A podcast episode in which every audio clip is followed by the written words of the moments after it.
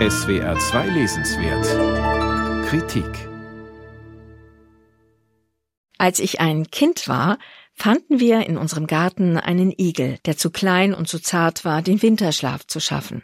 Es war vielleicht September, das Tier irgendwie desorientiert. Wir beschlossen, es zu pflegen, zu füttern. Innerhalb kürzester Zeit wuchs der Igel so sehr, dass unsere Eltern sagten, jetzt wird er den Winterschlaf überleben. Wir überließen ihm den Garten. Ich erzähle das, weil viele von uns solche Igel-Erinnerungen aus der Kindheit haben.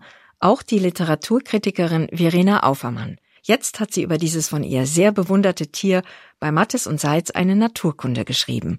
Er kann sich vollständig in sich zurückziehen, sich einigeln.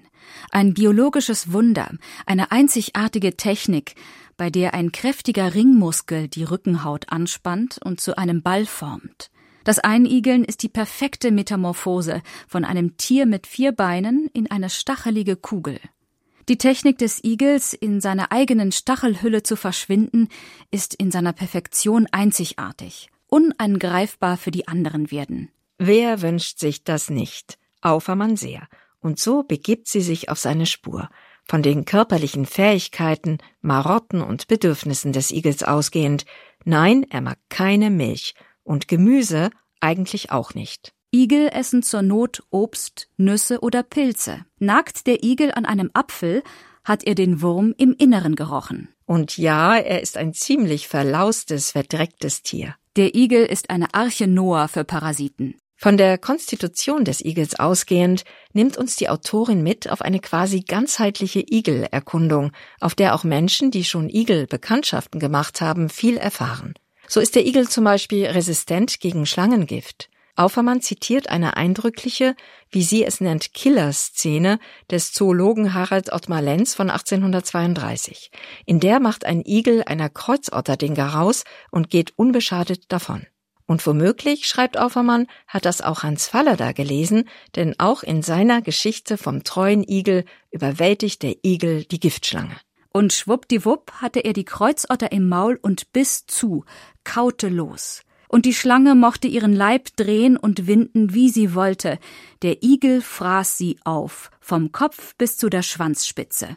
Von solchen Fundstücken in der Wissenschaft und Literatur angestachelt, schreibt Aufermann eine kleine Kulturgeschichte des Igels, der seit Jahrmillionen auf unserer Erde lebt. So führt Aufermann uns zum Beispiel von Homer über Archilochos und Vergil zu Aesop, dem Erfinder der Fabel, und damit auch Schöpfer der Klugheit des Igels, die es schließlich bis in die Grimmschen Märchen schafft. Vor einem Jahr quälte mich wiederholt ein Traum von einem Igel, der im Schneckentempo über die Landstraße kriecht. Auf einen grellen Lichtstrahl folgte eine totale Finsternis. Dass es so plötzlich hell und dann stockfinster wurde, ließ mich aufschrecken. So beginnt Aufermann etwa das Kapitel Traum und Wiedergeburt, in dem sie uns den Igel als altägyptisches Sinnbild für die Überwindung des Todes vorstellt, als Amulett, Skaraboid und als Schutzsymbol wie eben jener Igel auf der Postkarte an ihrem Bett, der ihr Erklärung dafür ist, dass ihr das Tier im Traum erscheint.